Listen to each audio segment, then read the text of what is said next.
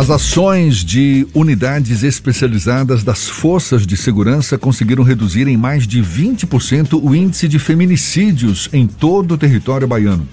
Segundo a Secretaria da Segurança Pública, foram contabilizados dados de todos os municípios durante o mês de janeiro, agora, de 2022. E no Dia Internacional da Mulher, o dado, claro, é de extrema importância porque, infelizmente, ainda tem sido rotineiro esse tipo de violência, o que é inaceitável. No Março Mulher, a Secretaria da Segurança Pública evidencia essa luta e para conversar conosco, ninguém melhor, ninguém melhor que a sempre engajada também nessa luta, a Superintendente de Prevenção à Violência da Secretaria da Segurança Pública do Estado, Major Denise Santiago. Um prazer tê-la mais uma vez conosco. Seja bem-vinda. Parabéns pelo Dia Internacional da Mulher. Bom dia, Major. Bom dia, Jefferson. Bom dia Rodrigo Tardeta, meu querido, que eu sei que vai causar ciúmes. Então, deixa eu dar um bom dia maior ainda para o Fernando. Uhum. Fernando, guarda aquele abraço que eu disse a você que eu estou te devendo, do seu aniversário ainda, que deixa essa pandemia passar, e esse abraço está garantido. Um beijo para Paulinho também aí. Nunca falei com você, né, Paulinho? Um beijo grande a todo mundo que está nos acompanhando por esse, essa rádio que embala as minhas manhãs. Né? Meu aniversário faz tempo que já passou, mas eu, eu também aceito um abraço, viu? Eu também aceito um abraço. Tá combinado, vacinado. Assim, se autorizando, vou distribuir abraço aí nesse Havaí. Tá bom. Olha, um prazer mais uma vez tê-la aqui conosco, Major. A gente começou falando dessa redução dos números de feminicídio, o que certamente é uma grande vitória, mas a gente sabe ainda tem um longo chão pela frente.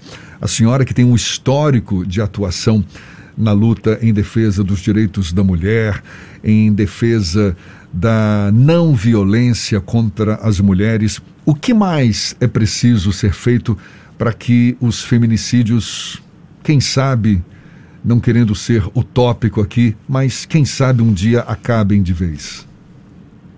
A utopia é o que, é o que me movimenta. A gente tem que ser utópico, sim. O que, a gente enfrenta, na verdade, é um crime, é um crime potencialmente cultural. Então, para que a gente altere isso e chegue nesse lugar aí que você sinalizou, que também é o caminho que eu traço para conquistar, para conseguir, onde feminicídios, onde violência doméstica familiar, onde tem violência a jornalistas, às profissionais femininas no, na atuação da sua profissão, sejam só uma lembrança do passado, algo que a gente viu em algum lugar, leu em alguma biblioteca, biblioteca, estou querendo que todo mundo volte a ler livros, manuais de. Mas para que a gente faça isso, é, é necessário que nós é, modifiquemos essa cultura. Existe na nossa cultura, né, na formação cultural da nossa sociedade, uma ideia de normalizar, e por favor, aspas gigantesca nesse normalizar, a violência contra a mulher. Até hoje, as pessoas ainda pensam que lugar de mulher é na cozinha. Até hoje, as pessoas ainda pensam que em briga de marido e mulher a gente não pode se meter, quando na verdade existe um caso de violência contra a mulher, ela afeta toda a sociedade. Quando uma mulher é morta, Jefferson, todas as outras o são. Quando a gente está morando em um bairro, em uma cidade, em uma comunidade, onde a gente sabe que nossa vizinha está sendo agredida e nada acontece para parar aquilo, a mensagem que a gente está passando para os outros homens, para as outras pessoas, é que eles podem também fazer o mesmo. Porque não vai dar nada, não tem problema. Até 2006, esse pensamento é o que tranquilizava os agressores. É claro que eu sei que todos os homens não são agressores. Existem aqueles homens que fazem a escolha da violência, porque a violência é uma escolha. Se tua mulher está lhe incomodando, se tua vida está lhe incomodando, você pode orar, você pode correr, sabe? Você pode é, ir cozinhar, lavar a casa, varrer a casa, lavar, enfim. Você pode usar de estratégias. Você não precisa responder a essa sua angústia, que é um problema seu, no corpo daquela mulher, no psicológico daquela mulher, em outras relações com aquela mulher.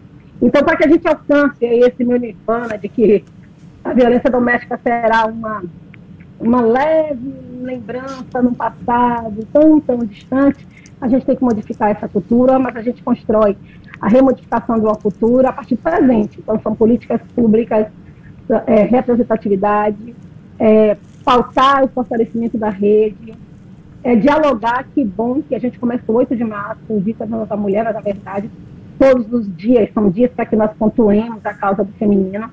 É, já começa conversando um pouco isso e levando esperança. para as nossas ouvintes, para os nossos ouvintes, que a gente não vai mudar isso só as mulheres, a gente vai precisar de homens e mulheres lado a lado. Mas como eu sei que vocês já estão caminhando do nosso lado aqui, já fica muito melhor. Major Denise, quando a senhora chegou na Ronda Maria da Penha, a senhora foi um processo quase que inaugural desse projeto, que é um projeto muito importante para a nossa sociedade. Mas já tem algum tempo que a Ronda Maria da Penha existe e ela está estruturada e bem estabelecida. Hoje é possível traçar melhoras, verificar melhoras do ponto de vista social, de quando você chegou na Ronda da Maria, Maria da Penha até hoje, nessa posição que a senhora está, ou a sociedade quase não evoluiu ao ponto que nós desejaríamos? O ganho mais importante do engajamento da Secretaria de Segurança Pública através da Polícia Militar com a Ronda Maria da Penha foi o fortalecimento da rede. Nós estamos hoje em 22 cidades, e todas as cidades que têm a Ronda Maria da Penha, elas agregam um comitê de governança. E esse comitê de governança nada mais é do que a rede de enfrentamento à violência contra a mulher.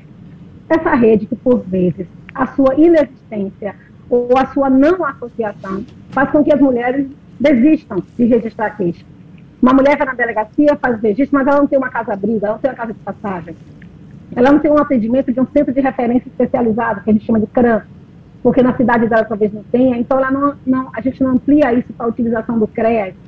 Quando a Ronda chega, ela faz a, a, uma união dessa rede, os loizinhos da rede ficam mais fortes, mais estabelecidos. Eu assumo a Ronda Maria da Penha em junho de 2015, ela é criada em, em março de 2015, 8 de março, sob o comando da então capitã Paula Queiroz, quando eu assumo, nós vamos pautar a, a, o enfrentamento à violência, a gente vai fazer, Fernando, duas atividades que precisam andar para e passo. Que é o combate, que é essa viatura, com policiais treinados, na casa da mulher, mas também a prevenção. Não se ressignifica culturalmente.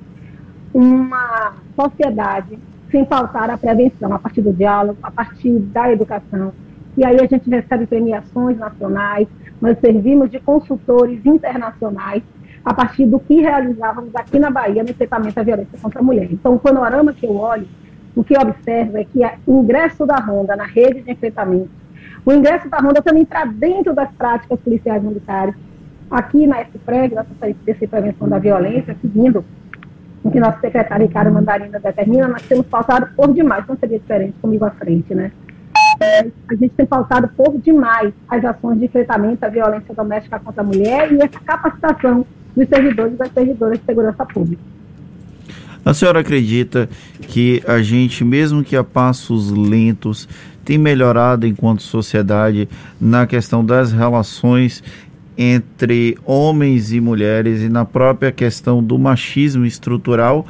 Ou realmente ainda nós vivemos um momento em que ainda temos que ter muita vergonha de existir socialmente nesse ambiente tão tóxico?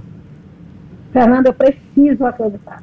Né? Eu preciso acreditar que as pessoas não são essencialmente negacionistas, eu preciso acreditar que as pessoas não são é, potencialmente negativas na perspectiva do machismo. Eu preciso acreditar, porque, como eu falei para o no começo, a utopia me move. Mas eu sei também que existe um caminho muito longo para a gente conseguir concretizar isso. Eu vejo avanços maravilhosos. A Lei Maria da Penha é esse espaço de avanço. Né? A Lei Maria da Penha fez a gente pautar as violências contra as mulheres de uma forma que até pouco tempo era impossível você pensar. Você pensar que a Polícia Militar ia disponibilizar uma frota equipada, montada, com espaço, em 22 cidades da Bahia, apenas para proteger mulheres em situação de violência, não que seja apenas, né, para proteger mulheres em situação de violência, isso tudo são ganhos da Lei Maria da Penha. A gente também discutir, pautar e relevante, como o teu ainda há pouco, em defesa das suas colegas que estão sendo, de alguma sorte, né, é, maculadas por, por essa indústria do fake que, infelizmente, o Brasil faz prosperar. Então, eu preciso acreditar. Agora, é claro que eu adoro quando eu chego em uma escola, quando eu chego junto a adolescentes, que ouço as meninas e os meninos falarem sobre o enfrentamento às violências contra a mulher, criticarem o machismo, fazerem sua autoanálise sobre isso. Então, está me dizendo que as gerações que estão chegando, elas precisam sim desse acompanhamento de perto da gente para poder transformar essa realidade. Major Denise Santiago, para a gente encerrar, a senhora comentou há pouco da importância de políticas públicas como um ingrediente a mais para a mudança dessa cultura que ainda discrimina as mulheres, que ainda violenta as mulheres, infelizmente. Dê um exemplo para a gente. Hoje a senhora está à frente da Superintendência de Prevenção à Violência da Secretaria da Segurança Pública. Que políticas públicas, por exemplo, têm sido colocadas em prática nesse sentido? Aqui, a partir daqui, essa própria, é, mesmo que eu relatei para você, esse lugar a gente está criando workshops para discutir relações étnico-raciais e de gênero de per si com atividade, deixa eu trocar aqui que meu vestido desligou, para discutir de, de perto com a sociedade as questões relacionadas à violência de gênero, para que a gente abra esse leque de atualizações. Quando eu falo de políticas públicas relacionadas à mulher, ela faz do mínimo ao máximo ela vai de a gente entender, por exemplo, que só a mulher vai entender o que é você estar tá menstruada e não ter um absorvente para utilizar.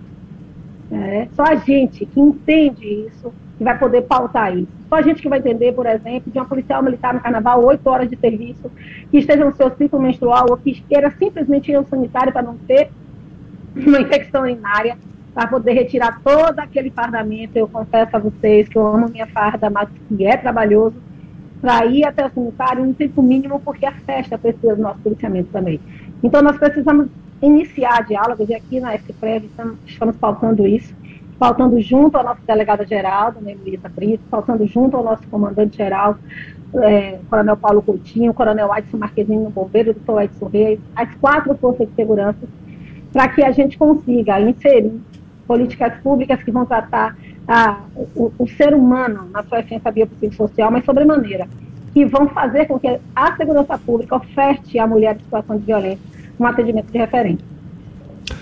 Major Denise Santiago, um prazer mais uma vez conversar com a senhora, a senhora que sempre se destaca nessa luta em defesa das mulheres, tem um histórico de atuação nessa área. Mais uma vez, parabéns pela passagem do Dia Internacional da Mulher. E seja sempre, claro, bem-vinda aqui conosco. Um prazer mais uma vez. Bom dia e até uma próxima, então. Acho que a gente perdeu o contato com é, ela. É, a gente teve um problema né? com ela no finalzinho. Mas que pena. A conexão dela está oscilando. Mas fica um beijo para Major Denise Santiago, uma maravilhosa entrevistada. A gente gosta muito da energia e do alto astral dela conosco aqui com Isso é Bahia. Maravilha. E esse papo, você sabe, também vai estar disponível logo mais na íntegra no nosso, nos nossos canais no YouTube, Spotify, iTunes, Deezer e Instagram. Agora, 17 minutos para as 9 na tarde FM.